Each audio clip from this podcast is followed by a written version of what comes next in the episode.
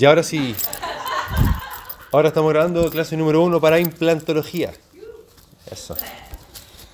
Eh, ya. Entonces, como les mencionaba hace un ratito, espérenme un segundo, voy a hackear la. la Todavía no llega la clase. ¿Ah? Todavía no llega la clase. ¿Cómo? La mando. Eh, ah, que tiene que estar subiéndose.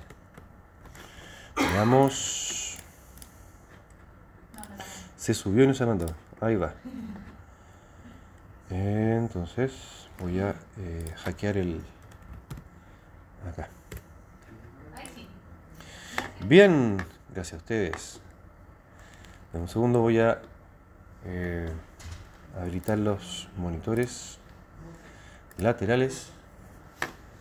Hola, hola.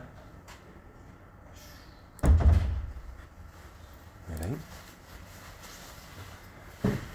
No funcionó. Muy bien.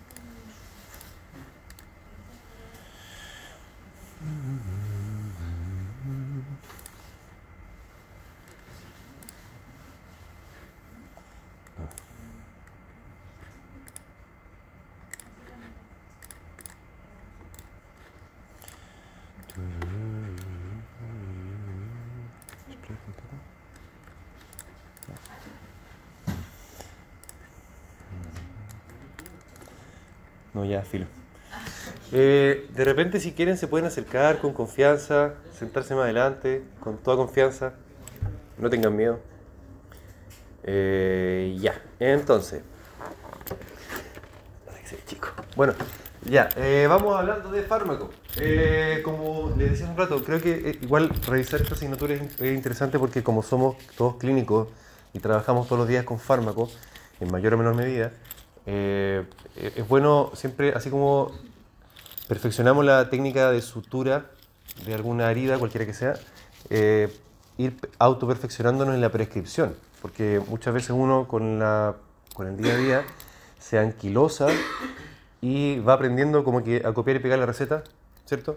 Y en realidad hay todo un proceso previo, se supone, de analizar los rasgos del paciente, analizar las características clínicas, la patología, la función renal, entre otras tantas cosas más, que eh, por supuesto que se entiende que en el día a día uno lo vaya perdiendo, pero darnos cuenta de que somos seres humanos y somos profesionales que queremos seguir mejorando siempre, por tanto siempre es bueno pausar y decir, ya, ¿estaremos haciéndolo bien o podremos mejorarlo?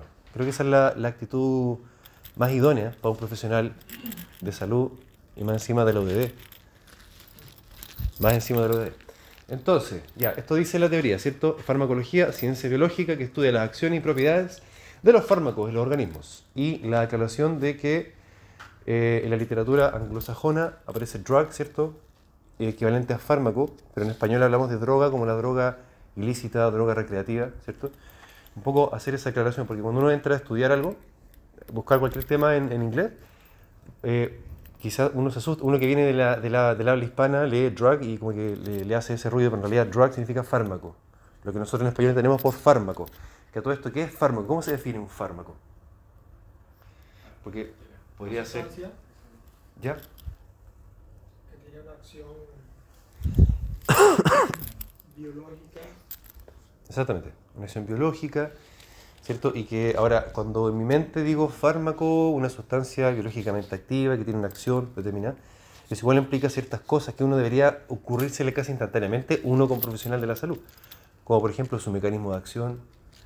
Ahora, bajémonos un poco de, la moto del día a día y decir, me conozco el mecanismo de acción de, supongamos, el ibuprofeno, ¿se acuerdan o no? Algo que se supone que es básico, se supone que es básico, pero es fácil perderlo si nos damos cuenta con el trajín del día a día. Eh, ¿Quién trabaja en atención primaria, por ejemplo, en sistemas públicos? Con todos los requerimientos que uno le pone, con la estadística, con el cumplimiento de los programas, con los tiempos descontados para las reuniones, hacer toda la rápida, al final uno se va, se va digamos, eh, oxidando antes de tiempo, pero insisto, qué bueno que tengamos esta instancia para re, digamos, reacondicionarnos, ¿o no? Sí, bien. Entonces vamos, vamos de a poco. Bien, muy bien. Eh, veamos, la farmacología entonces, todos los fármacos que... ¿Por qué poner esa, esa diapo ahí? Porque uno hace un proceso previo a prescribir un fármaco, no olvidemos nunca, uno estudia al paciente y determina algo y, y en base a ese fundamento yo emito una prescripción. No es solamente porque me enseñaron que la moxi para el dolor, como habitualmente se hace como en, en- en- el trajín, digamos, en la mala práctica, pasa en todas partes. No estoy jugando a nadie, no, no estoy indicando a nadie con el dedo. Eh, pero, eh, pero acordarnos, ¿cierto? Que hay todo una- un fundamento detrás de, de que yo lo que aprendí en anato, lo que aprendí en fisio, lo que aprendí en, en- en clínica, digamos, con, con las patologías, etcétera, etcétera. Recordar eso, que hay todo un proceso previo eh, de, de- a, a mi receta, digamos, no es solamente copiar y pegar la receta. Llamar un poco la atención en aquello. Y así también llamar la atención en que el objetivo que uno tiene siempre cuando trata a un paciente con la herramienta que sea, al menos en, el área clínica, es beneficiar al paciente. Y aquí hago la distinción porque frecuentemente tratamos de ceñirnos excesivamente con lo que a lo mejor dice el paper o dice el protocolo y nos olvidamos que a lo mejor la medicina basada en la evidencia eh, se supone que es para que nosotros la ocupemos para el paciente, no para que el paciente cumpla con lo que dice el paper, por decir algo. O el protocolo, muchas veces el protocolo parece que es más importante que el paciente, lo cual creo que es más o menos grave. Eh, y por eso también lo, lo señalo y no olvidar que si hacemos un protocolo es para mejorar la atención del paciente, para mejorar todo el proceso, pero no para que el paciente salga para atrás. Cosa que lamentablemente pasa, todos lo hemos visto, quizá lo hemos vivido incluso. El sistema nos castiga a veces a uno como usuario, o castigamos al usuario y eso, digamos, igual, como dejarlo ahí como, como planteamiento, como conflicto. Al igual que todas las acciones que se llevan a cabo en el ámbito clínico, no sé por qué lo puse tan chiquitito. Bueno, eh, y a diferencia de cómo se trabaja en el ámbito investigativo, ahí era la, parte que quería hacer la diferencia. Eh, eh, insisto, en el error que cometemos a veces cuando pensamos que hacer medicina u odontología basada en la evidencia es el paper dice esto y copio y pego. Como realmente elaboremos el conocimiento, no solamente forcejemos al paciente, ¿qué sentido tiene? La prescripción debe hacerse en modo tan racional y estricto como el que se requiere para un buen diagnóstico, se supone.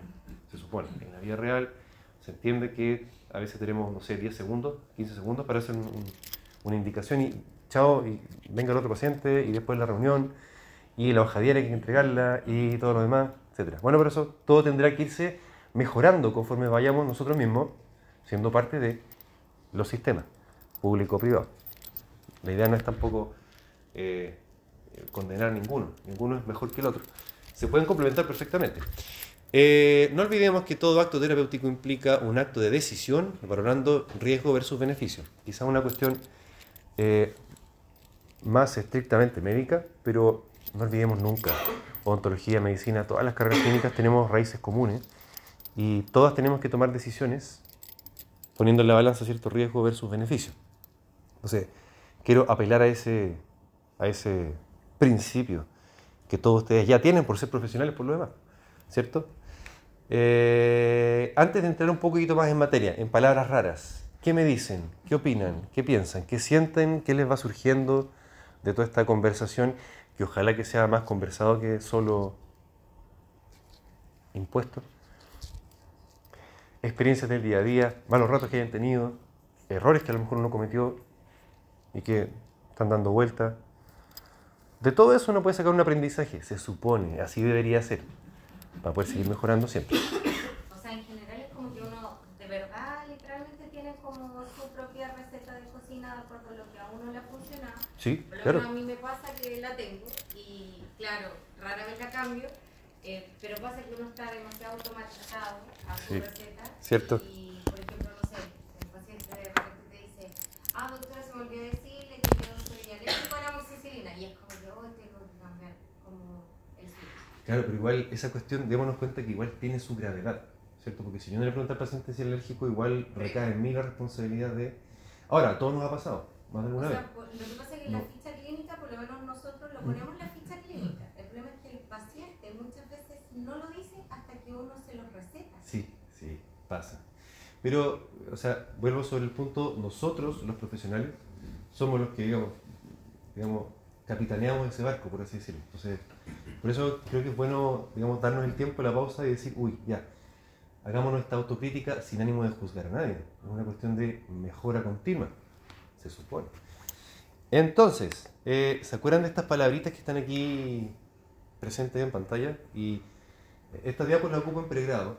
las hago bien bonitas, con colores con bonitos, para que sea amigable. Y digo, bueno, todos tenemos niños internos, así que yo creo que siempre es bueno apelar a, la- a lo didáctico, a lo pedagógico. Eh, ¿Recuerdan farmacodinamia, farmacocinética? Si no, no importa, porque para eso estamos acá. ¿Recuerdan? El, el efecto que El es. fármaco le hace al cuerpo Eso, sí, sí. y la farmacocinética al revés. Al revés, ¿cierto? Ese era como el, el gran concepto bien grueso. Farmacodinamia, lo que el fármaco me hace a mí, farmacocinética, lo que yo le hago al fármaco. Ahora iremos desglosando cada, cada concepto de forma separada. Pero es una buena forma de recordar, así como, eh, en el fondo para utilizarlo.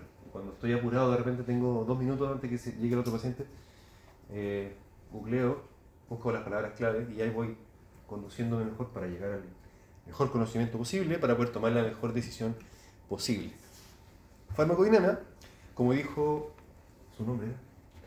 Camilo, como dijo el doctor Camilo, eh, el objetivo de la farmacodinamia es todo ese conjunto de conocimientos que tienen que ver con el mecanismo de acción y los efectos, ¿cierto?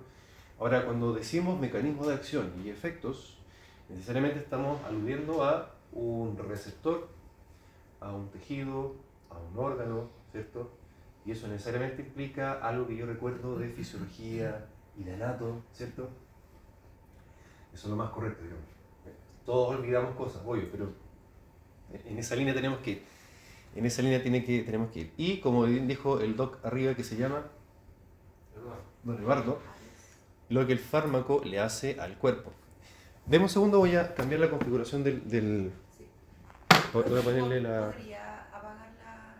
Ya, eh, ¿sí, sí o no? Es que de repente se van a quedar dormidos. No, No, eso Oye, pero, pero también se podrían sentar más adelante. pues. yo... Sí, sí, pues yo, yo voy para adelante, pero, pero apague. Háganle, ya, vamos. Ha- Hagámosle. Eh, un segundo, voy a cambiar la configuración del acá. No, no, sino que.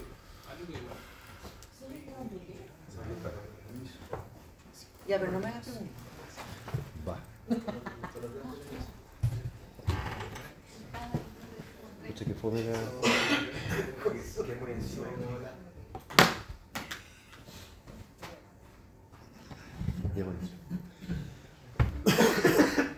¿Querían apagar la luz? O O... sea, es que hay un... ¿Cuál es el número que El se dos. El 2. El 2. Apaga Se apaga la de la adelante. adelante, ¿no? Sí. Que allá, allá. para allá. ¿Ah? Eso. ¿Está bien o no? Sí, Sí, Ya. mejor. A ver, eh, ¿Abrimos la- las puertas como para que ventilen? Sí, o para ¿O que... así no? No, no sé. Ah, Como para que se ventile también haya, haya luz. Luz natural. Bueno, aquí entre nos, yo creo que lo más antipedagógico que hay, esta sala toda encerrada. Encerrada, sí. Súper fome. Bueno, en fin. En fin. Eh, entonces, quedamos en eso. Eh, farmacodinamia, lo que bien dijo Eduardo, eh, lo que el fármaco le hace al cuerpo. Y farmacocinética, va, única rata ahí.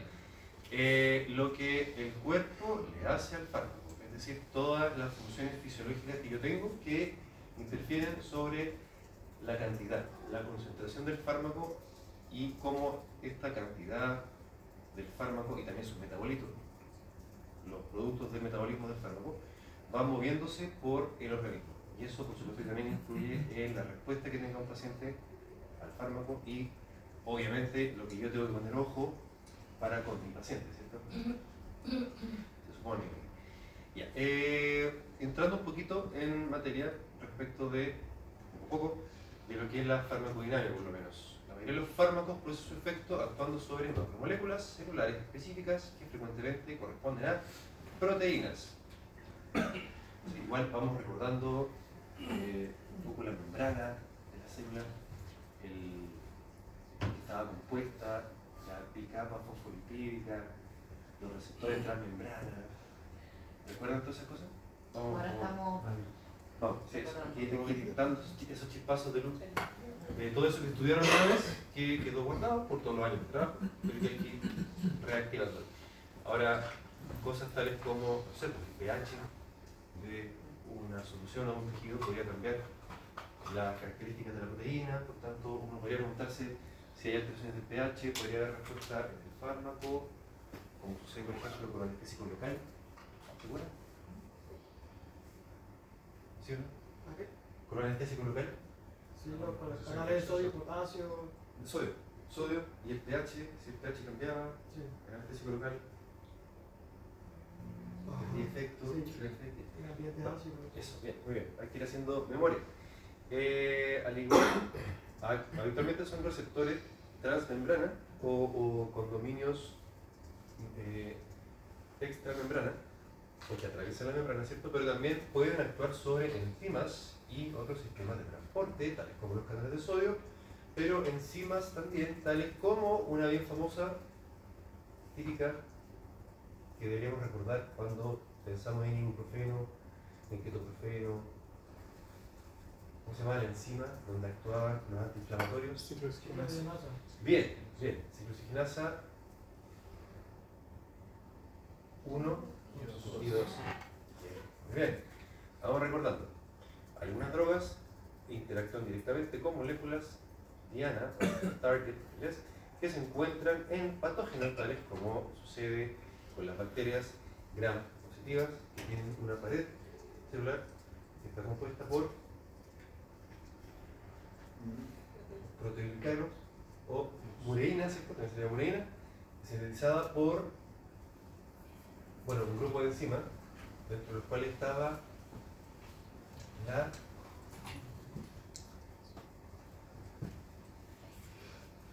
una enzima que era inhibida por la penicilina.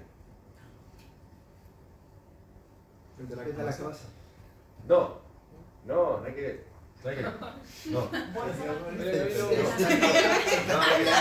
Están comiendo mal. Sí, no, pero está bien, está bien, vamos recordando. Vamos Eso recordando. no. ¿Qué es el que- Vamos recordando. La, no, la PDP, Penicillin Binding Protein. Oh. ¿Segura? PDP. No importa, lo vamos a recordar, lo vamos a recordar. Lo, vamos a recordar. Lo importante es que lo digamos, por lo menos. Lo estamos diciendo para poder eh, integrarlo y poder usarlo. Y algunos fármacos no tienen dianas convencionales, como algunos que se unen a metales pesados o interfieren con la estructura incluso de la molécula de ADN celular, como sucede con un antibiótico de los que se ocupan habitualmente. ¿Cuál de los antibióticos que ocupamos en, en- en veterinaria, en medicina también, en odontología, que dañan el ADN de las bacterias? Piensen en los más comunes y van a encontrarlo. ¿Ah? No, no es betalactamina. De hecho, están en los protocolos como alternativa. Alternativa, metronidazol. Metronidazol, sí. Metronidazol que produce daño directamente en el ADN de las bacterias. Está bien, estamos recordando, estamos recordando, estamos recordando. Tranquilidad. Ahora, aquí quería eh, recordar esto porque, eh, digamos, lo vivimos en carne propia con la pandemia, ¿cierto? Y estuvimos todos pendientes de la vacuna que se desarrollaba, que no se desarrollaba, que salía al mercado, que no estaba estudiada todavía, que la seguridad la estaban evaluando, ¿se acuerdan? Todos vivimos ese, ese periodo. Eh, y que podemos enlazarlo en la práctica clínica habitual, no solo con saber qué fármacos existen en el mercado, en las redes, sino que también con que eh, uno nunca deja de observar ni de compilar la información de los fármacos y ahí, a pesar de que nosotros no seamos los investigadores ni a cargo, ni dueños del laboratorio, ni lo que sea, igual tenemos el rol de reportar las reacciones adversas a medicamentos. ¿Lo han hecho alguna vez no? ¿Han llenado el formulario? Sí. ¿Lo han llenado alguna vez no? Deberíamos, es un cacho. Lo siento si alguien lo escucha en la grabación, pero es un cacho gigante. Si alguien ha visto el formulario, es tremendo. eh, para el poco tiempo que uno tiene. digamos, eh, a eso me refiero yo con que, con que es un cacho. Por supuesto que es importante. Pero, el, ¿por qué lo agrego acá? Porque uno reporta la reacción adversa al medicamento estando en la fase final, entre comillas, de desarrollo de los fármacos. En ese contexto está. Y por eso es importante que uno también lo vaya reportando, porque así los servicios de salud, los gobiernos, los laboratorios también van nutriéndose de ese conocimiento para poder decir, ya, en la línea del tiempo de esta sustancia que salió al mercado hay que sacarlo, porque ya se reportaron demasiados efectos adversos en población chilena, supongamos, pero a lo mejor en argentinos no. Entonces ahí va ¿Y por qué mencionarlo? Porque somos todos parte de esa cadena. Somos todos parte de esa cadena porque somos prescriptores de fármacos. Entonces hay que darnos cuenta de que también tenemos ese rol, digamos, científico, social, por así decirlo, en, en- en ir entregando esa información al, al conglomerado. Ya. El desarrollo de un fármaco para su comercialización y uso, desde su descubrimiento hasta su aprobación, las sustancias pasan por distintas fases de estudio. ¿Se acuerdan cuáles eran? De la preclínica, de la 1 a la 4. Ay, no. Estamos recordando, estamos recordándolo, ya. Fase preclínica, dominio de investigación y conocimiento, farmacología pura, pura y dura, toxicología, y se estudia en tejidos y órganos in vitro, animales de laboratorio. Se llama preclínica porque no es con pacientes todavía, al menos en medicina humana. Animales, por supuesto, será otra cosa. Eh, luego, en la fase clínica, ya con personas de carne y hueso, la siguiente secuencia es biológica, de la 1 a la 4. Perdón. Oye, me decía así. Desde la 1 a la 4 son personas, digamos, desde, desde el voluntario más sano hasta la persona más enferma. Partiendo con la fase 1, eh, donde se estudia el uso de un fármaco y se estudia, digamos, se va haciendo seguimiento de forma súper controlada en individuos y o pacientes sanos, es decir, personas que voluntariamente dijeron, ya, yo me ofrezco para probar esta, esta sustancia y habitualmente es en el, el prototipo, digamos. Hombre de 20 años, 70 kilos de peso, metro 70, como bien, promedio.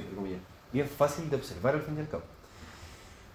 Lo cual ya, si nos damos cuenta, va predisponiéndonos un poco a las diferencias que también existen en conocimiento entre hombres y mujeres respecto a los fármacos. Porque siempre es más fácil estudiar una sustancia en hombres, porque no, no cambiamos durante el mes. La mujer pasa por cambios corporales durante el mes, todos los meses. Hay meses que sí, meses que no, entonces ya se hace más difícil de estudiar, por tanto ya hay menos acceso a, ese, tipo de estudios. Pero también entonces démonos cuenta que surge eh, como ese desafío de ir observando también en poblaciones entre comillas especiales, desde menos especiales hasta más especiales, eh, porque no olvidemos nunca que todo el conocimiento científico, al menos que ocupamos en ciencias de la salud, es todo estandarizado, todo es hacia la normalidad de, ¿cierto? Hacia establecer el promedio, lo más frecuente, las desviaciones estándar, pero el desafío para nosotros los clínicos es llevar eso al individuo, sabiendo que cada persona es distinta, ¿cierto? Entonces, ese es- por eso digo, hace un rato lo dije, que no basta con copiar y pegar lo que dice el paper, como lamentablemente muchos colegas lo hacen, eh, hay que razonar un poquito más allá, hay que eh, no, forzarlo, pero sí adecuarlo, adaptar el conocimiento, eh, tomar las decisiones individualizadas a cada persona. Cada paciente es un mundo, ¿o no? Algunos más complejos que otros, pero cada paciente es un mundo. Fase 2 de investigación, pequeño número de pacientes, y aquí cuando dice paciente la diapo, es personas que a lo mejor ya tienen una enfermedad para la cual sirve ese, ese fármaco. En la fase 1 eran personas que se prestaron, digamos, para ver en su organismo qué, qué respuesta había de esa sustancia. En este caso, una persona que ya tiene, supongamos, hipertensión arterial, para ver si este antihipertensivo funciona. Pero siempre controlado.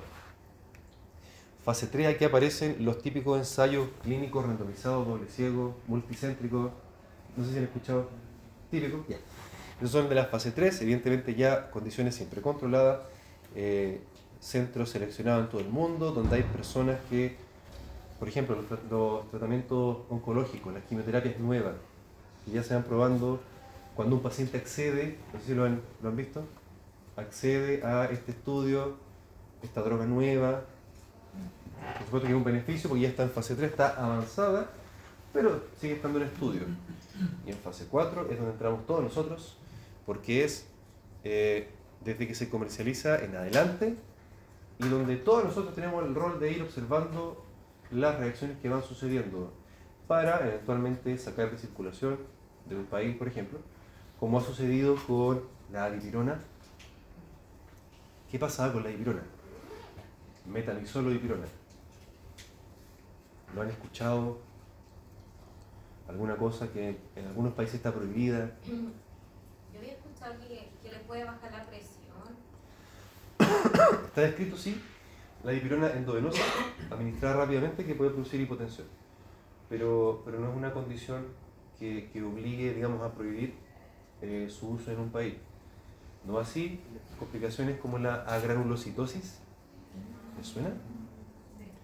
La médula ósea, por razones desconocidas, mecanismo no aclarado aún, eh, deja de producir glóbulos blancos y eso por supuesto que puede ser de alta gravedad. Y eso efectivamente se ha ido observando, o se fue observando hace años ya, en países anglosajones, de modo tal que si yo voy a Estados Unidos, quiero ir a la farmacia y me compro una dipirona, no me la van a vender. A pesar de que yo, hispano, chileno, puedo tomarla sin ningún problema, porque efectivamente se ha observado esa variación en anglosajones y japoneses. Pero en China, por ejemplo, en Latinoamérica, toda Latinoamérica, en España, en Italia también, no, no pasa nada. Ahí van. Interesante cómo vamos viendo diferencias que van a terminar incluso lo genético. Eh, y ese tipo de cosas, como digo, tenemos el rol nosotros los clínicos de irlo observando. ¿Cómo vamos? ¿Vamos bien? Sí, no están muy cansados. Nos queda mucha tarde por delante, así que la idea es ir con calma. Ya, eh, un par de palabrillas antes de quizás hacer una primera pausa. Respecto de algo muy importante y que damos por sentado, y para esto mencionarles que existe incluso una guía para las buenas prácticas de la prescripción médica, de la receta. Ah, miren, ¿qué pasó ahí? El monitor se puede ocupar. Espérenme. Déjenme ver si es que puedo. Gracias.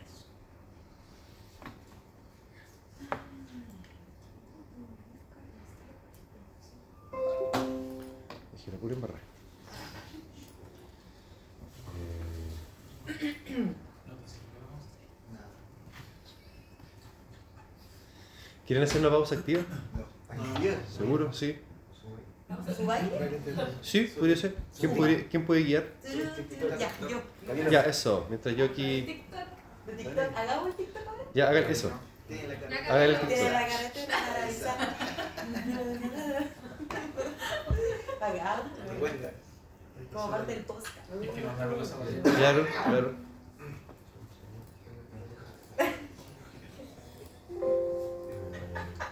Te traste el oro. Ya. Música. Pésimo. Doble campeona de... Sí. Porque se torero. Yo lo que es. Chicas. Chicas. Chicas, chicas. Es que tomé fresca. Se nota. Y drogas. Ah, pero no. Fármaco. Fármaco. Fíjate, fármaco. Fármacos. Fármacos. Legal. En español, lícitas. Sí. Lícitas. Y, listas también. Lícitas. Un poco más grande, pero. eh,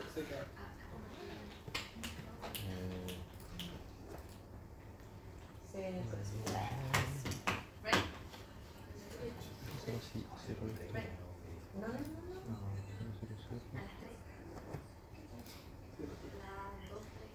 Profe, ¿quiere ocupar las pantallas de los, de los Sí, pero no me está funcionando. Ya- llamar al técnico. Sí, porque es un enredo esa. Sí. Sí, y sí, seguimos nomás.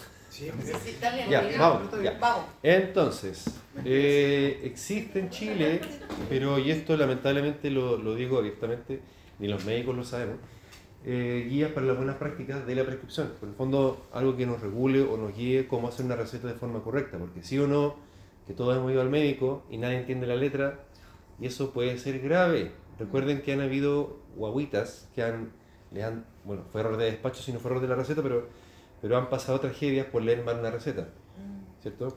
Eh, me refería yo recién a, la- a estas bobitas que le dieron tramadol en vez de gota eh, eh, vitamina. Fue problema de despacho. En el fondo, démonos cuenta que por no escribir bien un nombre, por no tener bien etiquetada una- un producto, podemos, digamos, cometer errores fatales. De ahí por lo bajo. Igual, siendo un documento legal una receta, eh, igual uno puede tener consecuencias eh, legales. Así que hay que hacerlo bien. Más allá de hacerlo bonito, hay que hacerlo bien. Y eh, lo que me lleva a su vez a recordarles que, bueno, está toda la cuestión legal que está en, el- la guía, eh, si es que quieren leerla, bien, bienvenido sea. Esto me lleva a señalarles lo siguiente que tiene que ver con las condiciones de venta de los medicamentos. Lo han visto, porque todos nos hacemos la pregunta, ¿este remedio se venderá con receta? ¿Se vende así nomás? ¿Cómo se llaman todas esas condiciones? Se llaman condiciones de venta. Voy a adelantarme, perdón. Eh, y son esas cinco que están aquí.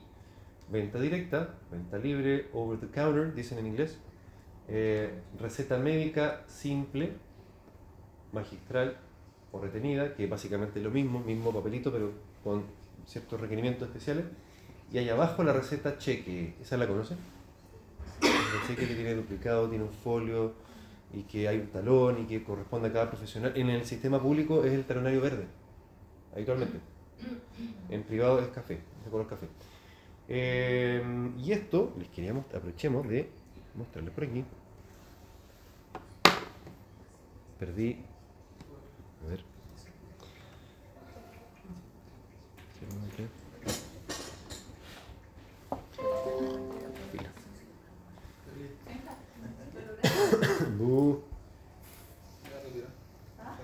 Ya, vamos a llamar al, al técnico.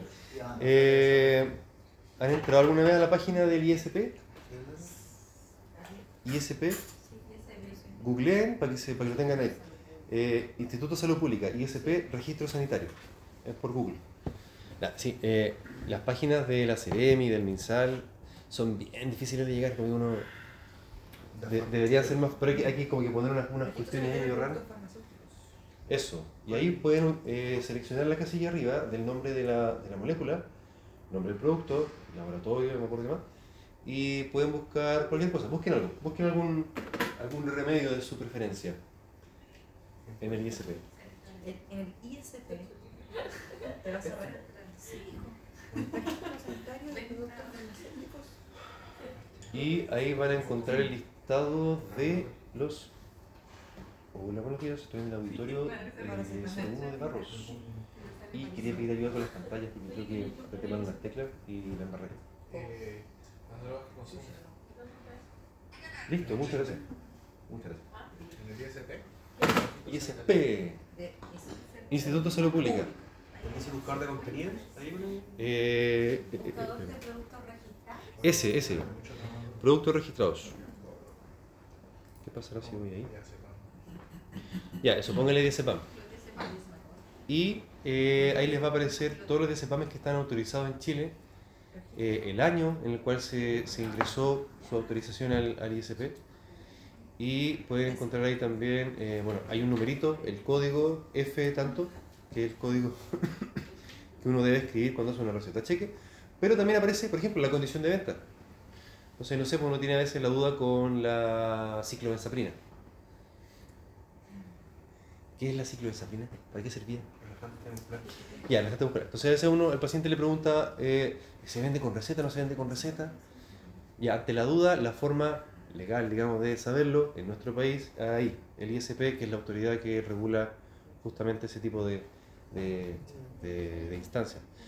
Eh, también las formas de presentación que existen, los laboratorios que existen, como la marca, ¿cierto?, para tener la, la información. Y creo muy importante que nosotros como prescriptores sepamos que eso está, porque digamos es, el- es la autoridad que regula, como digo, el uso de este recurso que todos nosotros ocupamos en el día a día. Así que bueno que lo tengan ahí y se familiaricen con aquello.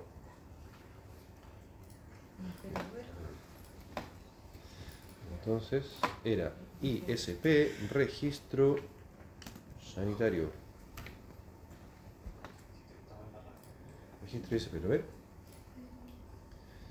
Entonces,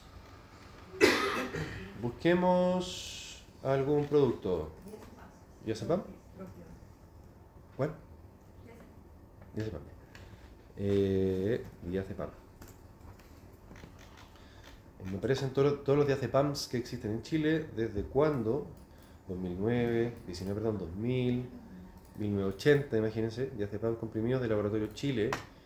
Ahí aparece el registro, este este es el numerito, digamos, que uno pone en la receta cheque, si es que hay que hacer receta cheque. Eh, equivalente terapéutico, o sea, no es el original, es el equivalente. Vía de administración, receta retenida. Receta retenida. Entonces, ante la duda, eh, aquí pueden encontrar esa información, además de eh, de cuánto viene en la caja, no sé, qué presentación existe, si es en ampolla, en comprimido, etcétera. Todo lo disponible, porque algunas veces uno manda al paciente a comprar remedios raros y en realidad eh, uno peca de, de desconocimiento. Eh, receta venta directa. ¿Se acuerdan que hace algunos años hubo la controversia de vender antiinflamatorio, vender paracetamol en los supermercados? ¿Se acuerdan? Hace un tiempo. Don Alejandro, ¿cómo le va? ¿Cómo está usted? Bien, ¿te Qué bien, aquí estamos. No sé qué dice. ¿Suele pasar? Eh, sí, actualmente. Eh, y bueno, entre medio parece que puse duplicado para allá. No sé qué enredo, qué enredo hice, pero sí quería preguntar si es posible ocupar la, la moneda lateral para que sea más. Sí, más pero para que se reproduzca lo mismo en las tres. En todo. ¿Se puede? Sí, sí se puede. Por favorcito. Por favorcito. Eh, ¿Qué más? Bueno. Han usado ese pan, ¿cierto? Con los pacientes, refiero. Eh, Para sedación, para sedación oral, sedación consciente. Se podría perfectamente, se podría. O sea, son prescriptores, ustedes y yo que soy médico, somos prescriptores todos. Deberíamos poder ocuparlo, tal de que sepamos la, la, las precauciones correspondientes, que las vamos a revisar por ahí, con los demás. Eh, con la supervisión que requiere y toda la. Eh, No es eso lo que queremos ver, ¿verdad? Vamos a pero en ver. la cara de un ser humano es más agradable que una diapositiva. Al menos. Ya un segundo que vamos a ver. Eh, Vamos a aplicar otro sistema. No se, no se nos tiene que olvidar nunca, por ejemplo, que ese diazepam, que ya sabemos que es de receta retenida, tiene que ir con ciertos eh, requisitos la receta, ¿cierto? No solamente tiene que ser letra clara, de puño y letra de la persona que está escribiendo, con el timbre, con la firma, como todo, pero también debe incluir, por ejemplo, los domicilios del paciente y el de uno, que puede ser el lugar donde yo trabajo, debe ser el domicilio personal, pero, pero tiene que ser en el fondo trazable esa receta, porque, insisto, es lo mismo, esa receta médica es un documento legal y puede ser usado en su. Además que todos sabemos que existe el mal uso de la sustancia. Se contrabandean, se venden en la vega, ¿lo has visto, no? Sí, yo lo veo. Eh, Sí, Ahí estamos. excelentísimo. Maravilloso. Eh, ahí está lo acomodo del. Ahí está lo acomodo del. Excelente, muchas gracias, Jorge. De nada. Muchas, muchas gracias. Ah, pero. Se oso. Dele nomás. Ah, el PPL ahí está. Y quedó todas. Maravilloso, ¿qué le parece? Espectacular. Un aplauso para Alejandro. que Siempre me salva. Siempre me salva. Nos vemos. Eh, entonces. Algunas veces cuando uno quiere comprar ese tipo de medicamentos, como para tenerlo en la consulta, eh, simplemente te piden el carnet de identidad y otras veces te piden la receta. ¿Cuál es lo correcto? Sí, eh, ahí va a criterio de cada farmacia, al parecer, porque uno con el título de profesional que prescribe medicamentos puede ir y comprarlo. O sea, ahí la verdad es que, bueno, yo también lo he hecho personalmente, voy, no sé, compro para otra persona, o a veces para mí también lo he hecho, antibióticos, ¿por qué no? Eh, y a veces a uno le piden que deje la receta y le pasan un talonario ahí, y otras veces no, no se preocupe. Entonces como que ya, ya eso se presta un poco para el criterio de cada farmacia quizá, pero lo dejamos, porque en el fondo hay un profesional que está a cargo de eso, el químico farmacéutico, así que bueno, de acuerdo con tal de que quede todo transparentado y usted en su identidad diga, ¿cierto? Que tiene su profesión cirujano, cirujano dentista parece, ¿no? Sí, ya, perfecto, perfecto. ¿Cuál es el problema? Eh, ya, la receta. Ese es un tipo de receta, ¿cierto? Donde aparece. Estos son puros datos falsos que les pongo a los estudiantes para que se rían. Eh,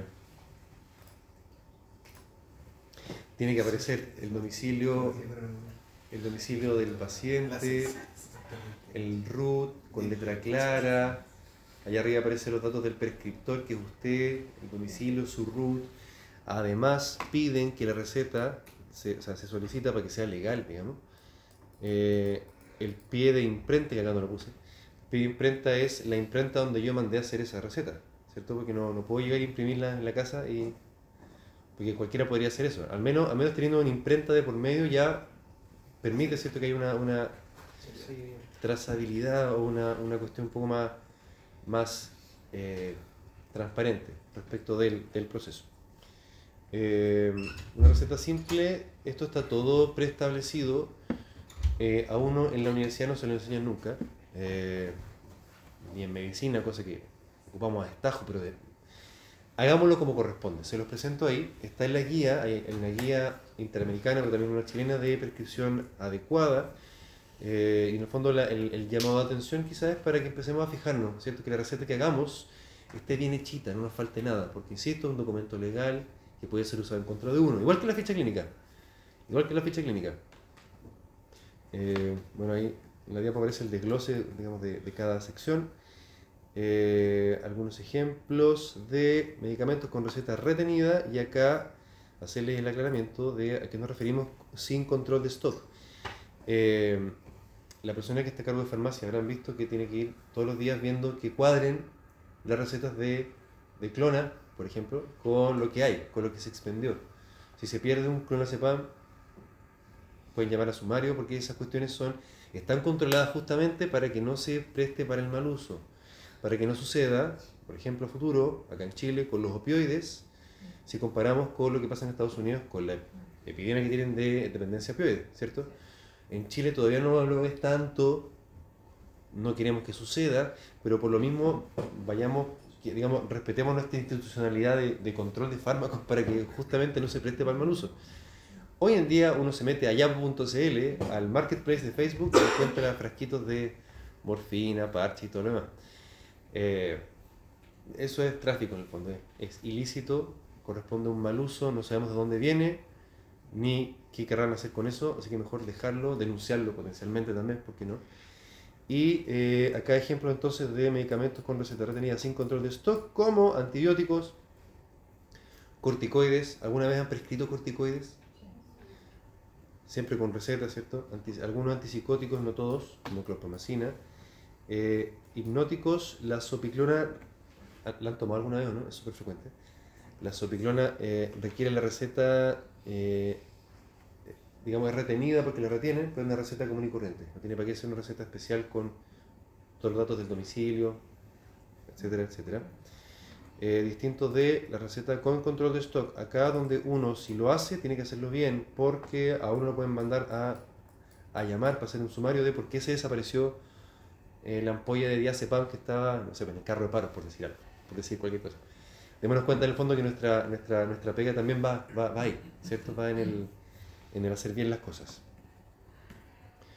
Eh, medicamentos con receta cheque que ustedes que van a ser cirujanos, cirujanos ya especializados en implantología, es probable que prescriban fentanilo, puede ser o no. Fentanilo es un opioide potente que se ocupa en ámbito mucho más en pabellón que en ambulatorio, pero también se ocupa para el cuidado paliativo. El CPU les ha llegado el- a sus establecimientos ya, ¿o ¿no? Cuidados paliativos universales. Se, se está implementando. Eh, entonces no, no va a ser raro, no debería ser raro que un odontólogo forme parte de un equipo de cuidados paliativos, porque las personas tienen cáncer de lo que sea, ¿cierto? Y hay que saber manejarlo. Y ustedes van a ser los líderes de ese equipo probablemente. Eh, fentermina, ¿alguien ha tomado la fentermina? ¿Lo han, lo han visto? ¿Lo han... Son anorexígenos, son eh, estimulantes de, o inhibidores del apetito. Eh, Aradix, Neoaradix, todas esas cosas, ya también son con receta cheque, ¿cierto? También son con receta cheque. Ya, bien, muy bien. Bueno, esas fueron la- el Mentix, no, el Mentix no. Mentix, eh, modafinilo no, es con receta simple.